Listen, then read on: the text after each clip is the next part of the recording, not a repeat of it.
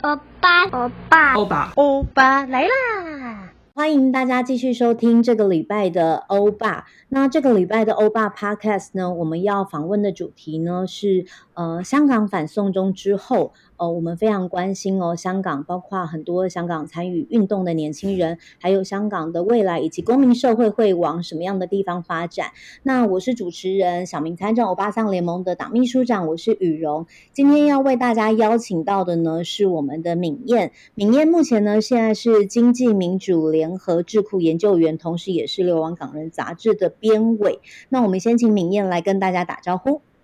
嗨，雨蓉好，大家好，我是敏燕。敏燕其实非常非常的年轻哦，那我们想要邀请敏燕来哦做这一次的主题，因为呃，我们帮这一次的主题命了一个名字，叫做“没有脚的鸟”。飞的回潮吗？因为我们知道香港反送中事件到目前为止其实已经两年了，超过了哈。然后从二零一九年的六月份开始，其实台湾社会就没有在这个反送中运动当中缺席。那也包括我们，呃，甚至在呃参选的时候，就是立委大选的那个时候，大家也都非常关注。那在二零二零年的七月一号哦，呃，港版国安法正式启动，所以台湾呢也对于这个港人呢提供了相当的这个人道援助，哦，所以呢，我们有一个叫做台港服务交流办公室。好，那但是已经是已经超过一年了，这个办公室的成立。那我们最近看到一些相关的报道，包括了报道者在今年的六月底呢，呃，有一个。呃，报道内容里面说到的是，台湾收容了全球最多的香港政治难民，但是现在在台湾其实是没有难民法的。同时，我们对于收容所谓的呃政治难民或者是相关的庇护，好像我们过往也没有这样子的经验吼。那所以我觉得这一块对一般的民众来说，我觉得很陌生。那同时，我们虽然有接收到香港政治难民，但其实身为在台湾的公民，好像。又似乎没有看过这一些，就是没有这样这一群人的呃声音，或者是呃没有任何相关的讯息，所以其实也没有任何就是香港流亡者的印象。好，那所以我们对于实际的执行情形其实不太清楚。那在这边我们也希望可以邀请到敏燕来跟我们分享一下。那所以先请敏燕说一下，就是在去年的七月一号开始有了嗯。港台服务交流办公室正式启动之后，那但是呢，我们也有港澳关系条例嘛，所以听起来我们其实有一个特别的办公室，那当然也有法源的依据，所以其实我们好像对于这个呃接收香港来的这边的呃难民，好或者是相关的庇护工作，理应来说应该会蛮顺利的，好，那在这个部分真实的情形是。又是如何呢？那我知道你在民间单位在这边其实处理了大量的呃相关的这个呃接应的工作，好，跟中间的这个呃跟公部门对口的这个工作，所以你是不是可以用一点时间来跟我们聊一下，现在目前的呃实际情况大概是怎么样？虽然我现在在 NGO 的角色，并不是直接参与这个政府的办公室，就刚刚雨龙所提到的这个服务交流办公室，但我们还是会持续用监督的角色，那同时也是会跟许多来台寻求庇护的这些个案手足保持接触。那当他们有什么样的问题的时候，很多时候还是会回到我们 NGO 这边，然后再向政府做反应。那这一个合作，或者说这一个协调，或是这种公部门和私部门之间的这个关系的建立，其实是源自于二零一九年的时候，反送中运动开始。刚刚雨蓉有提到一个重点，就是台呃政府的台港交流办公室，它是在去年的七月一号才正式成立的。但我们都知道，二零一九年是反送中运动的开始的这一年，等于是说从一九年到二零年整整一年的期间。其实，呃，不管我们从新闻报道啊，还是呃从各式各样的消息，我相信大家也都知道，已经陆陆续续有一些年轻的香港人来台寻求政治庇护的。那政府还没有一个办公室之前，他们是怎么样子在台在香在台湾安置下来的呢？其实最主要就是靠不止我们自己啦，就不只是经济民主联合，也有许多不愿意出面去呃不愿意出面张扬的 NGO 一起帮忙。呃，建置了一个民间的庇护网络。那基本上我们就会先帮他们处理这个前期的安置，那寻求一些社会资源的协助，那让他们在台湾不管是签证啊，或者是跟政府的对接啊，或者是一些法律的问题，乃至于到一些比较紧急的医疗、财务、生活费上的协助，那就帮他们在台湾处理这样。那最主要还是不断的透过这个过程去促成。政府内部长出一个比较健全的机制，应该说从一九年到二零年的这一段期间，变成这个模式是民间在前，那政府在后。那政府能够处理到的就是我刚刚提到的，像是签证的延长，或者是说后续呃相关资格的审查这样子。那我们也会从短期的这个接应一直。呃，协助他们到在台湾可能找到学校念书，或者是成功的找到工作，类似这样。那直到去年七月一日之后，呃，政府成立这个办公室，我们就正式的将呃我们协助的这些工作，呃，跟政府呃说明，然后介绍，然后也希望他们基本上是监督的，他们把这些工作给接下来。那呃，老实说。呃，有一种台面上普遍的氛围，或者是其实政府基本的取态，在香港这一个议题上面，他们很不愿意透露太多细节。那某种程度上面也造成了这个民间，我们师部门这边这个倡议上面会有一些困难，就是说我们没有办法很张扬的说一个手足的个体个人的状况来寻求这个制度的改革。那老实说，也不是完全这么适合，就是毕竟中共的压力还是在。那个别这些手足流亡者的安全，他们也其实是很优先的考量。所以这一件事情在倡议上面，我们都走得非常谨慎。虽然说刚刚这个协作模式正在发生，然后也经历了好几个阶段，但我们总是就是比较低调的，只会在制度上，或者是在一些特别的时间点。开记者会谈一下这个状况，那比较日常的工作都是不断的去跟公部门对接，然后反映问题，然后督促他们去解决一些机制机制上的困难。那大概就运作到现在，有什么问题，语蓉都可以继续再问，我想说可以补充更多。嗯，OK，所以其实，在二零一九年到二零二零年，大部分的工作都是由呃，就是民间团体这边来接应。那等到真的有了交流办之后呢，其实理应应该由交流办这边来处理。好，那不过我觉得，呃，这当中应该有一个比较，呃，就是说大家会有一点比较担心的，就是说我怎么样确认这些来的这个呃流亡者或手足，他们呃是。呃，因为在过去可能是民间单位会有担保嘛，好，但是因为现在我们知道，其实香港反送中最经典的就是它并没有所谓的很明显的这个大的领导者，几乎很多的都是年轻人自愿自发的这个投入这个行动，所以关于这个民间担保的部分，就是我要怎么样认列它是呃真的符合。就是资格的，的确，他回到他的就是所呃生长地方，他会有危机，所以我们应该要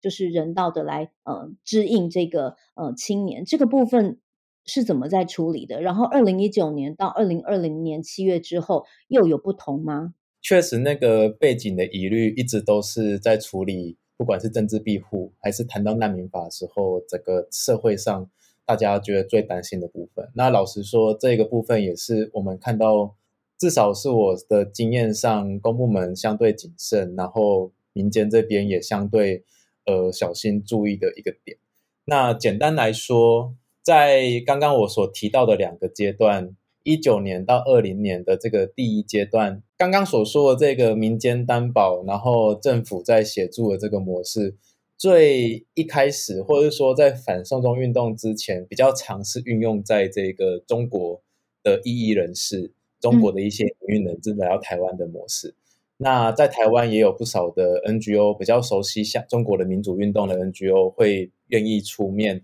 为这一些呃运动者做担保。那其实香港这一个情况，从反送中运动一开始的基本的这个形态，或者是说它的属性，就跟中国的状况状况有点不太一样。第一个是香港的反送中运动所来的抗争者人数规模。大远远的大过于可能比较零星出现的在台湾的几个中国异议分子。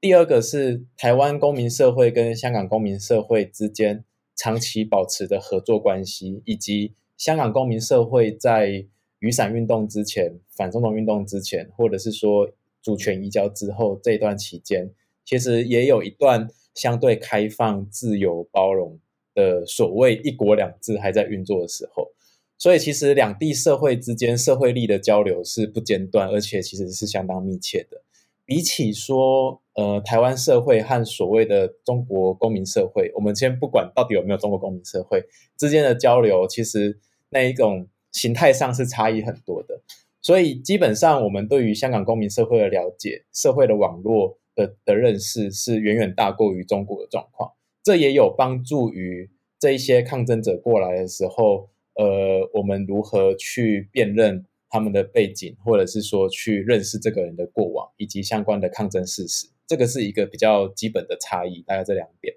但还是要回到一个地方，就是打从一开始，虽然我说在一九年到二零年的时候是民间在前，政府在后，不过那时候我们跟政府不断的就是。不断的透过倡议的方式去促进他们在制度上的改革。一个很重要的地方就是，我们也不断的跟政府强调，呃，我们不应该作为担保的角色，不应该作为担保的角色，并不是说我们不愿意负担这个责任，而是在人数这么大量的情况之下，台湾的国安单位或者是相关的调查机关，应该要主动动起来。因为他们才是真正有资源、真正可以系统性的去帮台湾国民去辨认背后的风险的机构的单位，所以应该要让政府的相关单位动起来。那民间的角色应该是尽可能的详实的，然后去帮这个个案的申请人去记录他的个人自述，比如说他谈到他的抗争的经历，然后相关的市政、相关的新闻资料。或者是相关的这一个抗争之中的一些讯息、一些佐证，要让他们帮助这些个案，从个案的利益而言，帮助他们整理出来，把故事给讲清楚，把相关的经历给讲清楚。那也可以让政府机关去做呃相对应的辨认。那老实说，我不太确定政府机关在这个审查他们内部审查程序到底是长什么样，因为这个并不是一个明文公开他们呃公布的内容。不过，呃，就我在这一阶段的倡议经验，至少我还是可以从个案的经历里面比较清楚的得知，呃，政府对于他们的抗争经历以及这个法律风险的判断是也会问得相对详细，所以等于是说，政府在这一方面应该是透过几轮的审查，我不太确定，但是或许国安单位会介入调查背景。那我们民间在前的角色，就是尽可能的让这个他个人的这个说明可以尽尽尽量清楚，然后如果有任何疑虑的地方，也要尽早的释疑，这样子。嗯，到二零年他们办公室成立之后，这一连串的工作都是由这个服务交流办公室来进行的。那虽然他们真的没有明文化的说他们的审查程序会是哪几个阶段，那我们也是一直在倡议说。应该要让这个审查程序是清楚透明的，个案必须保密，但是程序必须清楚透明，才可以取得一个信任感。是我们知道国安审查是有人在做，我相信在他们内部的这个审查是有在进行的，没有错。只是那个制度的倡议还在持续。不过我最后还是要强调一点，就是老实说，以香港来台的这一些政治庇护者的规模，远远小于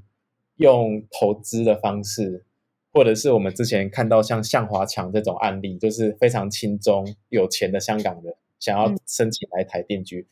远远小于这个族群的规模。所以，呃，我们如果真的要在这个国安审查上面多加把劲的话，其实相对应的注意力应该要更放在用钱的方式。有资本的人身上是不是？对对对，那政治庇护这边老实说规模真的没比起那个真的是小太多了啦，所以这是我的一些看法。敏燕说到的其实就是说，香港来到台湾就是定居或者是移民居住这边可能有几种不同的方式，一个可能是投资的方式，另外就是可以申请像是呃学生签证哈，或者是像工作签证，那再不然就是庇护的方式来到台湾。好，那呃可我们刚才在讨论的范畴，大多大多都是属于就是呃需要寻求庇护哦，或者是说需要被援助这样的形态来到台湾的。那可是因为他已经是需要援助，也就是说他可能本人在香港的。部分他就没有那么庞大的资本，所以他来到呃台湾需要被援助，可能他很年轻，可能还在学，所以这整个呃从他来到台湾到他可以确认就是可以定居到台湾，呃那可能他来的时候他不是以一个难民的角色来，他可能是申请学生签证或者是旅游签证的形态来的，好，可是那个审核的时间多长，那个会不会影响到他？诶怎么审核还没通过，我就必须要回去了，或者是我就是变成是非法的，就是留在呃台湾，因为我可能旅旅游签证的时间就已经过期了，会有这样的情况吗？嗯，以现在的情形来说，虽然我们没有难民法，不过在国际难民处置的原则里面，有一个非常重要的原则是不推回原则，就是即便、嗯、呃他审查还没通过，即便他有一些背景的疑虑还没理清。不过，在他提出申请之后，政府是有义务不应该强迫他回到原本的那个危险的地方。在这个情境下，就是所谓目前被中共控制的香港。至少就我所知道，呃，目前在台湾申请的这一些个案，香港的年轻人在审查的期间，或是说申请的期间，政府。并不会有任何强迫他们要离开台湾的要求，即便他还没有取得读书的身份或者是就业的身份，还是以一个签证的身份。嗯、不过，在目前现行的法规是有合法的弹性空间，让他们在审查期间留在留在台湾的。那老实说，这也是一个在难民倡议上面，尤其是国际社会在看待台湾处理这个问题非常关注的一个点。所以到目前为止。呃，政府在这个点上倒是处理的蛮紧，都还算是谨慎的，这样。嗯，也也算是蛮人道的。嗯，对。因为在敏燕之前曾经发表过一个文章哦，就是有关于谈论台湾援助香港的庇护工作跟法制化的挫败。那我想问一下，因为其实呃，台湾现在目前没有难民法嘛，但是在这个情况之下，就是说为什么法制化这件事情对于就是。呃，香港援助这件事情是重要的，你可不可以跟我们多做一下说明？基本上，难民法目前的草案也都排除港澳和大陆地区人士的适用。虽然我们谈难民法，嗯、不过在香港这个议题上面，呃，大多都会从这个港澳条例的修正或者相关施行细则的修正谈起。那难民法还是、嗯、也还还是有帮助的，因为它是一个更完整的法律。不过，呃，如果从渐进式的这个的改变来看的话，港澳条例这边也是其中一项倡议的内容。那另外就是刚刚宇龙所谈到的这个，到底为什么我会在文章里面提到法制化的挫败？当时我在整理这个文章的时候，大概是去年的七月左右。那也就是说，刚刚这个政府的办公室刚成立左右这段期间，嗯、目前台湾的现状其实相当尴尬。就是我刚刚说，呃，台湾其实。呃，根据这种香港抗争者的全球网络，大家的推算，在台湾留在台湾的抗争者远远超过其他国家的规模，但是台湾却在目前的法制规范上面不会给这些抗争者一个呃政治庇护的身份。怎么说呢？就是目前最主要以年轻人的角度，以一个香港年轻人的视角来到台湾。他最直接的选择就是在台湾读书或者是工作，这是对他来说最方便的选择。那即便政府现在已经有这一个办公室了，但这个办公室的处置方式呢，都还是在一个前期的协助，而非一个长期的身份上面的取得。也就是说，他一旦来到台湾，然后申请这个办公室的援助，那政府会经过一系列的审查。这个审查其实是有法源依据的，那这都是公开资讯，就是在港澳条例大家最常看到的第十八条，就是这个政治庇护条款的这个授权底下呢，港澳条例的施行细则已经有一个第二十五条，是根据第十八条的这个程序，行政院可以专案处理这个政治庇护的申请个案。所以，在他这个抗争者进到这个服务办公室，然后申请协助之后，他最终通过审查，得到的就是一个所谓的行政院专案的这个身份。那后面尴尬的是说，他其实就目前政府的处理方式，他没办法以这个所谓的行政院专案的的身份留在台湾，他势必还是得回到选择读书或是选择工作，也就是说，他没办法以一个受庇护者的身份取得居留，他终究要选择读书，选择工作。哦，做签证或者是一个学生的签证，他就只有这两个身份可以留在台湾。对，可能大家会问说，那这样有不好吗？就是在台湾有读书也不错啊，有工作也可以自己养活自己嘛。老实说，有可以办法有读书的机会，有工作机会，真的也没有不好。那到底这个问题是出在哪里呢？我可以再更进一步的解释一些细节，就是大家可以想象一下，主要的问题是出现在，如果今天你是一个有受庇护者身份的居留。你可以以这个居留的身份选择去读书，选择去工作。那如果你读书遇到了一些困难，你被退学了，或者是你有一些生计上的考量，你离开学校了，你还可以退回到这个受庇护者的身份，可能有一段时间有一段余裕，你可以去选择去工作，就是你还有一条路可退。但现在的状况是，他们选择读书，选择的工作就。没有一个受庇护者的这个身份的保护，那相对对他们的心理状态也会产生影响，这是第一点。第二点其实是台湾目前对于香港读书工作的这一个法规，还有一些未尽之处，也会影响到他们的状况。目前来台的港人如果选择工作的话，他一辈子在台湾做到老，做到死，退休了，六十几岁、七十几岁了。都永远没办法取得台湾的身份证，他就会永远都是一个外来的白领工作者，他会没有办法真正成为台湾人。即便他可能在台湾从他十几岁过来奋斗了五六十年，他都没办法成为台湾人。所以在这个前提之下，其实有很多受庇护的这些香港年轻人，他们会很担心，如果我去工作了，那我永远成没办法成为台湾人，这也很很会很惨。所以他们只好选择读书。那只好选择读书，又会遇到很多问题。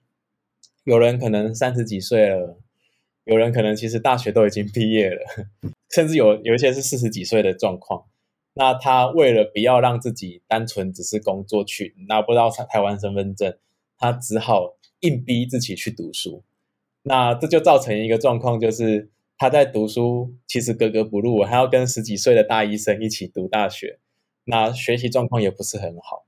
那另外一方面是，他们只能选择读书，有些人就会遇到他没办法工作，他生活费不够，他就没办法设定自己的生活目标。一方面没办法好好读书，另外一方面又没办法好好工作养活自己，那就会陷入一个书也读不好，然后也养活不养活不了自己的困境。那这其实是台湾目前这一套没有这个所谓的完整庇护机制的缺陷所在。那我想问一下，所以这个角色的情况之下，其实他们无论是以工作的这个身份长期留在台湾，或者是以学生好了，其实等于是只有居留权，他们其实并没有任何的公民权，对不对？呃，没有没有，就跟一般的这个外国人居留一样，相关的权利其实跟一个来台湾留学的外国学生是差不多的。那我觉得，如果从我们会常常跟美国那边的香港的一些民间组织对接，了解一下对方的状况。嗯，我觉得从美国人美国那边的处理方式来回看台湾，就会知道很清楚的差别。在美国，他们不像是台湾有一个专案办公室，比较比较细致的处理一些个案前期的问题，但是他们经过一定的国安审查和那个难民的庇护申请之后，当这个人这个抗争者取得了难民难民身份。他可以去工作养活自己，然后他也可以选择读书，去读一些夜间部啊，或者是进修班，然后他的生活其实就就被建立起来了，他就有一个比较清楚的人生短期目标或中期的规划，他也不用依赖别人的帮忙，他也不用依赖所谓的这种家香港海外的家长的这种的援助，他就可以自己靠自己，也可以建立起自己在海外生活的信任，即便他跟原生家庭可能是断裂的。但是在台湾并不是，台湾我们政府其实也很细心的去呃提供他们一些资源，但是我们在法规上面却不愿意给他们一个机会，就是比较弹性的呃自己养活自己，或者是选择一些呃比较适合他们的一些课程的选择，他们就只能比较死板的去跟着读完大学四年或读完硕士两年三年的这种规划，没有办法比较弹性的去做一些调整。所以他们会陷入一个刚刚我所说的书又读不好，然后又要需要别人援助，然后需要别人援助的时候，老实说，大多数的这些抗争者，他们都会觉得自己心里很对不起台湾社会，就会觉得说，哦，政府用了这么多预算，有这个办公室养我，帮忙我，但是我又没办法好好的自己养活自己，然后又很担心对外讲的时候就要一直说台湾社会的好话，但是其实。他们这种矛盾的心理是一方面觉得台湾社会已经帮很多了，但是台湾社会并没有让他们在法规上面取得可以自己养活自己、建立起自己生活的自的自信的这些法规规范，那就会陷入一个在他们的人生状态里面，让他们活在活在一个相对扭曲或者是空间相对少的一个处境，那也只能。比如说读书真的要把书读好，那他整整四年没办法工作，就得靠其他的香港人帮他付学费，那他就会对这个社会的愧疚感又会更深，那某种时候就会让呃心情上也不好，然后生活上也会受到一些困扰。所以我觉得有时候我们跟我跟我们跟美国那边交流回看过来的经验，就会觉得其实一个良好的制度是一方面可以减轻台湾社会的负担。另外一方面，也可以让他们真正落地生根，这比较重要。那现在没有办法法制化的原因到底是什么呢？是因为现在台湾跟中国特殊的嗯的政治关系，所以没有办法做这个相关的法制或修法吗？我们主要听到的两个可能的反应，因为呃，老实说这一题。在执政党的观点而言，他们很不希望在立法院里面展开非常充足、充充足的政策辩论。当然，一方面我们可以说他们担心他们拿不出就是更实质的论点去捍卫他们的立场，所以不想辩论。另外一方面，一个很实质的的原因也是因为我们的立法院的这个最大在最大的在野党是一个亲中政党，所以他们也很担心在立法院里面的辩论。会让这个议题导向一个一个亲中的政党以及中国在大外宣上面可以相互对应的一个一个情境，这样他们不希望香港这一题变成一个中国可以更充分的利用的的情况，但也是因为这一个处境，让很多真实的论点没办法被摊开来检视。我们刚刚你那个问题，我听到了比较两两种。这是执政方可能内部比较保守的人会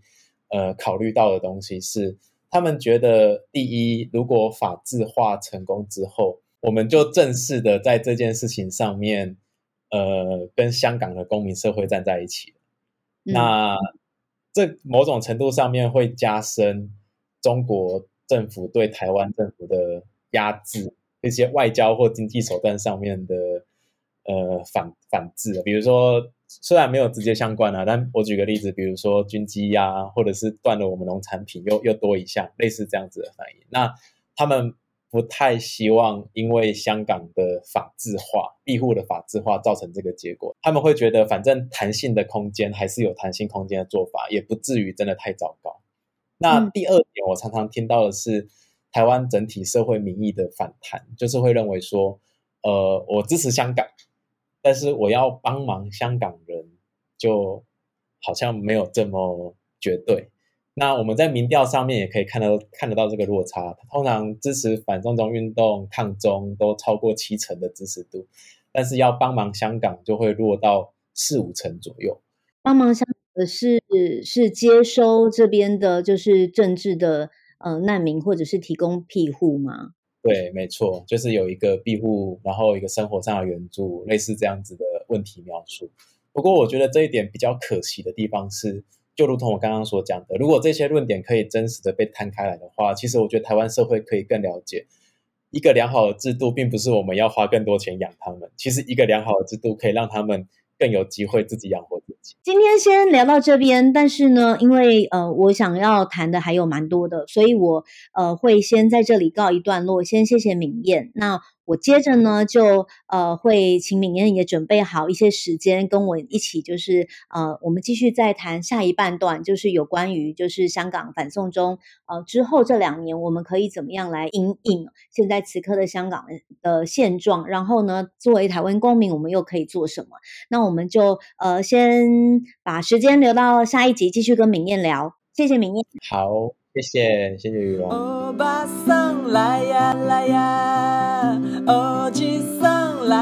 你喜欢今天的内容吗？还有什么想问或超想知道的事情？欢迎上脸书欧巴桑联盟，欧巴来了这集的分享留言给我们。还有更多关于这集内容的好康资讯，